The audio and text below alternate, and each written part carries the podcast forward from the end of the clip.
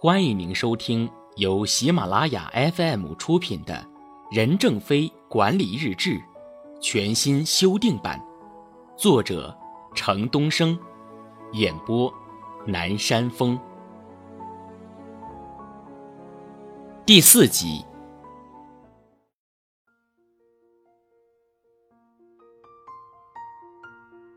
一月二十五日，中庸之道。中国长期受中庸之道的影响，虽然在寻求稳定上有很大的贡献，但也压抑了许多英雄人物的成长，使他们的个性不能充分的发挥，形不成对社会的牵引和贡献，或者没有共性的个性对社会形成破坏。因此，发展中的国家。特别需要英雄群体来推动火车头的前进，这种渴求为每个人的成长提供了机会。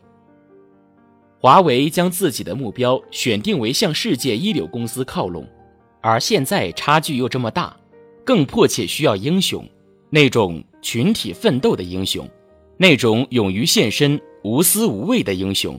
一切有志的热血儿女都因为中华的振兴而奋不顾身。献出你的青春，献出你的热血，拥抱你的事业，享受奋斗的人生。摘自《呼唤英雄》。背景分析：传统行业里，一个熟练工人可能就是一个企业的核心竞争力，可以左右企业的发展模式。在高科技行业，由于技术日新月异，产品更新换代极快。技术攻坚更需要借助团体的力量，企业要有一个强大的研发团队。除了研发，在市场开拓、生产制造等环节，也都需要发扬团队的高度合作精神。因此，任正非一直强调集体主义精神，强调集体奋斗。在这里，任正非呼唤华为出现大批英雄，就是希望华为出现一个能打硬仗的团队。为此，他对中国传统观念进行了思考。在他看来，一贯提倡中庸之道的中国传统社会，不太适合张扬个性。他希望华为人能够冲破这样的藩篱，充分释放个性，发挥创造力。行动指南：一个企业要想获得良性发展，不仅需要核心人物，更需要群体奋斗。一月二十八日。将向媒体全面开放，在舆论面前，公司长期的做法就像是一只鸵鸟把头埋在沙子里。我可以做鸵鸟，但公司不能，公司要攻击前进。我听说下面的人面向媒体关系的人谨慎的很，说错一句话紧张的不得了，不知道是不是我的精神病态，变成了十万多人的麻木。这么多人麻木了，公司。怎么得了？摘自二零一零年十一月二十五日改善媒体关系座谈纪要。背景分析：在过去的很多年里，任正非一直保持低调，从不接受采访。低调是把双刃剑。在华为成长之初，低调也许是件好事。低调的作风能让对手将华为误读为一家没有核心技术竞争力的企业。使对手放松对华为的警惕，为华为赢得更多超越对手的时间和机会。树大招风，过去的低调在华为成长后已不太适用。二零一零年，媒体将华为人事地震、高层动荡、接班人问题吵得沸沸扬扬，华为高层不得不开始检讨和改善与媒体的关系，一改以往的低调姿态。用任正非的话来说，现在的华为已经成长为二十多岁、朝气蓬勃的小伙子，需要被世界正确认识。行动指南：媒体与企业的关系就如水与舟的关系，水能载舟，亦能覆舟。媒体是公众的代言人，和媒体打交道就是和公众打交道，让媒体了解企业、认识企业，可以避免信息传播的混乱。和扭曲，以免遭受公众猜疑。一月二十九日，实现共赢，而不是一枝独秀。华为二十多年来，从最初的一个孤独的农民，走在一条曲曲弯弯的田间小路上，像当年的堂吉诃德一样封闭，手拿长矛，单打独斗，跌跌撞撞的走到今天。当我们打开眼界一看，我们已经不得不改变自己长期的封闭自我的方式。以前华为跟别的公司合作，一两年后，华为就把这些公司吃了或甩了。这是黑寡妇的做法。黑寡妇是一种毒蜘蛛。今天，我们要改变这个现状，要开放、合作、实现共赢。我们要保持深淘滩、低作厌的态度，多把困难留给自己，多把利益让给别人，多栽花少栽刺，多些朋友少些敌人，团结越来越多的人一起做事，实现共赢。而不是一枝独秀。摘自二零一零年华为云计算发布会上的讲话。背景分析：二零零六年六月六日，华为收购了港湾网络有限公司的大部分资产与业务。港湾网络有限公司由华为重臣李一男创办，仅花了短短几年时间，便成为了华为在企业级数据通信市场的主要对手之一。现实最终没有让李一男的神话成真，港湾网络有限公司最终还是被华为收编了。任正非对华为与港湾之间的故事如是说：“你们的回归对中国科技史都是一项贡献，不一定会说你们输了，我们赢了，应该说我们是双方都赢了。”思科 CEO 钱伯斯在二零一二年四月六日称。将华为视为思科最难以对付的竞争对手，并表示华为在知识产权保护和电脑安全等领域不总是按游戏规则出牌。为此，华为轮值 CEO 徐直军称，自己并未将思科视为竞争对手，因为与他们竞争的业务只占据我们业务营收的很小一部分。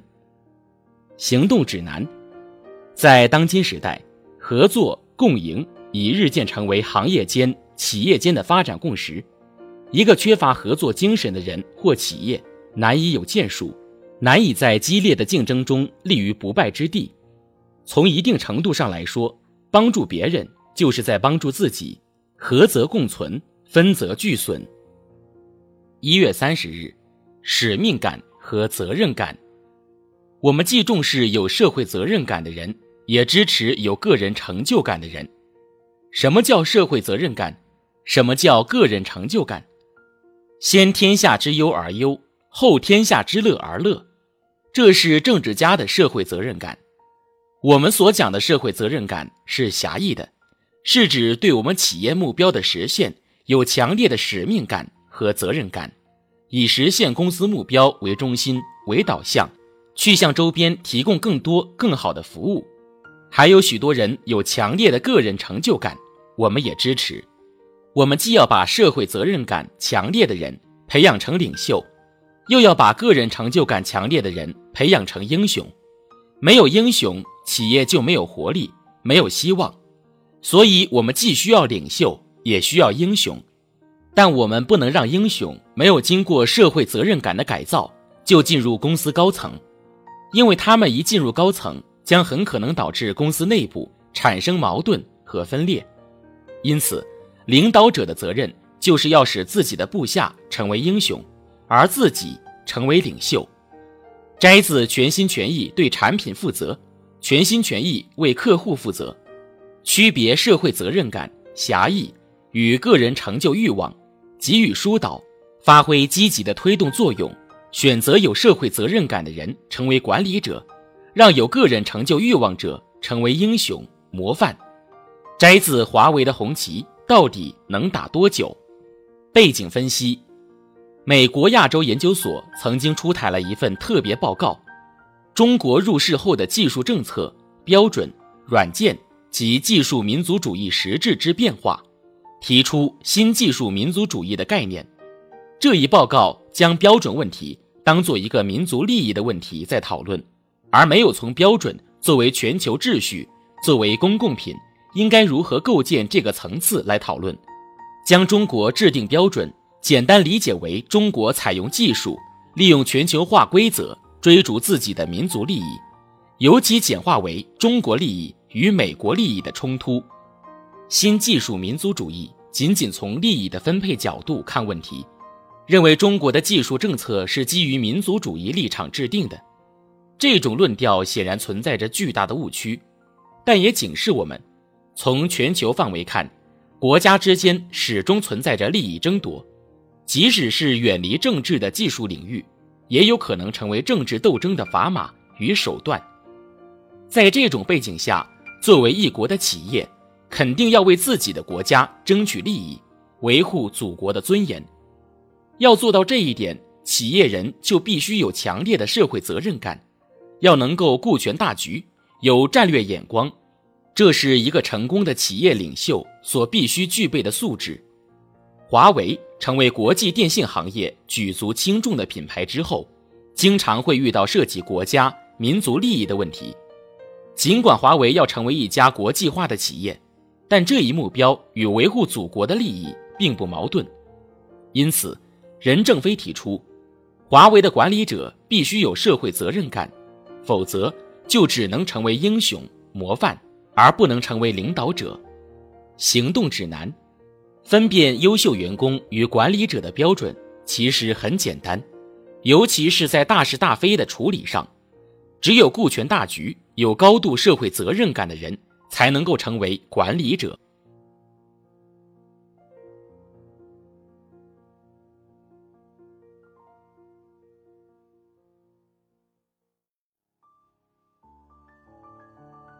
您正在收听的是。由喜马拉雅 FM 出品的《任正非管理日志》全新修订版。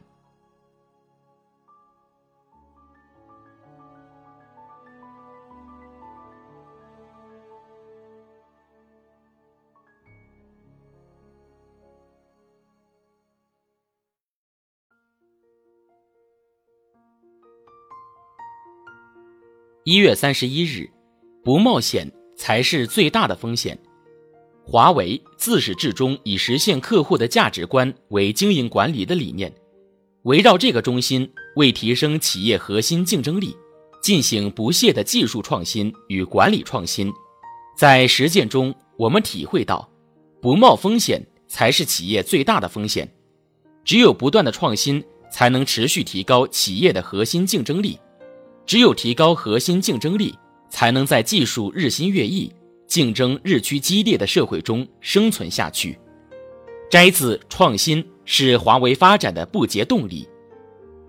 背景分析：回顾华为的发展史，我们可以清晰的看到，任正非在关键时刻总是采取孤注一掷的策略，选择背水一战。一九九一年，华为遭遇了企业成立以来最艰难的时期。由于借贷十分困难，到账的订货合同预付款被全部投入到生产和研发中。华为开始了第一次赌，用之前代理销售积累的资金和众多预付款做研发。任正非要打一个时间差，在发货的最后期限到来之前，开发出华为自己的程控交换机。为了保证研发投入，所有人员的工资都不高，不论文凭高低。月工资仅几百元，也没有什么补贴，更不计加班费。即使这样，一九九一年的华为依然现金流非常紧张。眼看交货日期临近，产品还没有生产出来，全国各地已经预定华为交换机的催货电话、电报传真不断。如果产品研制不成功，后果将不堪设想。所有人都感到了前所未有的压力。公司领导几乎每天都来检查生产及开发的进度，询问原材料到货情况，或开会研究面临的困难与分工。最后，一九九一年收到的订货预付款也已经全部用完了，公司账上也已经没有什么资金了，再发不出货，公司将面临破产的命运。可是天不负华为，一九九一年十二月，华为研制的程控交换机。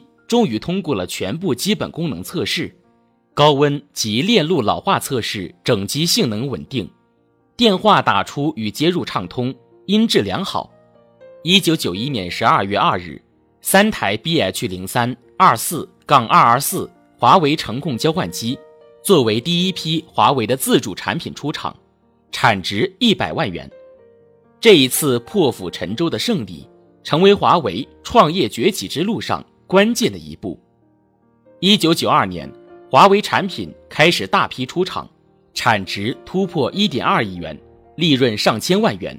为华为在一九九三年研制生产出 C C 零八万门数字程控交换机积累了经验，奠定了基础。行动指南，在必要的时候破釜沉舟，也许是最好的办法。企业文化，人定胜天。二月企业文化，二月一日，企业文化表现为企业一系列的基本价值判断。或价值主张，企业文化不是宣传口号，它必须根植于企业的组织、流程、制度、政策、员工的思维模式和行为模式之中。多年来，华为一直强调，资源是会枯竭的，唯有文化才会生生不息。一切工业产品都是人类智慧创造的，华为没有可以依存的自然资源，唯有在人的头脑中。挖掘出大油田、大森林、大煤矿，精神是可以转化为物质的，物质文明有利于巩固精神文明。我们坚持以精神文明促进物质文明的方针。这里的文化不仅包含了知识、技术、管理、情操，也包含了一切促进生产力发展的无形因素。华为文化承载了华为的核心价值观。使得华为的客户需求导向的战略能够层层分解并融入所有员工的每项工作中，不断强化为客户服务是华为生存的唯一理由，提升了员工的客户服务意识，并深入人心。通过强化以责任结果为导向的价值评价体系和良好的激励机制，使得我们所有的目标都以客户需求为导向。通过一系列的流程化的组织结构和规范化的操作规程，来保证满足客户需求，由此形成了静水潜流的基于客户导向的高绩效企业文化。华为文化的特征就是服务文化，全心全意为客户服务的文化。摘自华为公司的核心价值观。背景分析：从一九九六年年初开始。华为公司开展了华为基本法的起草活动，华为基本法总结提升了公司成功的管理经验，确定华为二次创业的观念、战略方针和基本政策，构筑公司未来发展的宏伟架构。华为人依照国际标准建设公司管理系统，不遗余力地进行人力资源的开发与利用，强化内部管理，致力于制度创新。优化公司形象，极力拓展市场，建立具有华为特色的企业文化。华为的企业文化的核心部分可以包括为团结协作和艰苦奋斗。在任正非看来，能力再强的人，如果没有团队精神，只会单打独斗，那么他在华为也是不会有前途的。行动指南：每个企业都有自己的企业文化。小胜在智，大胜在德。二月四日，开放的文化，一个不开放的文化不会努力的吸取别人的优点，逐渐就会被边缘化，是没有出路的。一个不开放的组织，迟早会成为一潭江水的。中国文化也是开放的文化，我们不能封闭自己，向一切人学习，应该是华为文化的一个特色。华为开放就能永存，不开放就会昙花一现。摘自二零零八年市场部年终大会的讲话。背景分析：任正非强调，无论在产品开发上，还是销售服务、供应管理、财务管理上，华为都要开放的吸收别人的好东西，不要固步自封，不要过多的强调自我。过去，电信行业以封闭著称。华为正是依靠这种封闭模式发展起来的。现在，电信运营商的封闭式运营模式已被开放共享式的互联网模式打破。外部环境的变化、业务拓展困难和市场饱和、老套路不适应新业务等矛盾，逼得华为必须告别封闭，走向开放。开放文化渗透到了华为人的骨子里，华为人明白，在成长的道路上，除了自身的艰苦奋斗，还需要有开放的视野和广阔的胸怀。二零零一年，波分复用技术在国内市场风头正劲，华为用四百万美元收购了美国一家波分技术实力强劲的公司，吸纳业界专家。华为人虚心向这些专家求教。以最快速度提升自我。二零零五年，华为登上了全球长途波分市场排名第一。到了二零零八年年底，华为在该技术上已稳坐世界第一。行动指南：一泓清水若长期封闭，也会失去活力，变为死水。开放是企业发展的必由之路。开放能为企业带来管理理念的充分交融，运营模式的多方借鉴。人才的广泛融合，资源的大量整合。至于企业对外开放的程度，就要取决于企业领导的风格、决策与实力。企业开放的时点，则要依据企业的战略确定和调整。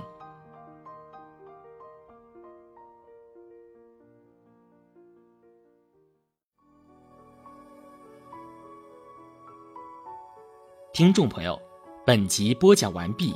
感谢您的收听。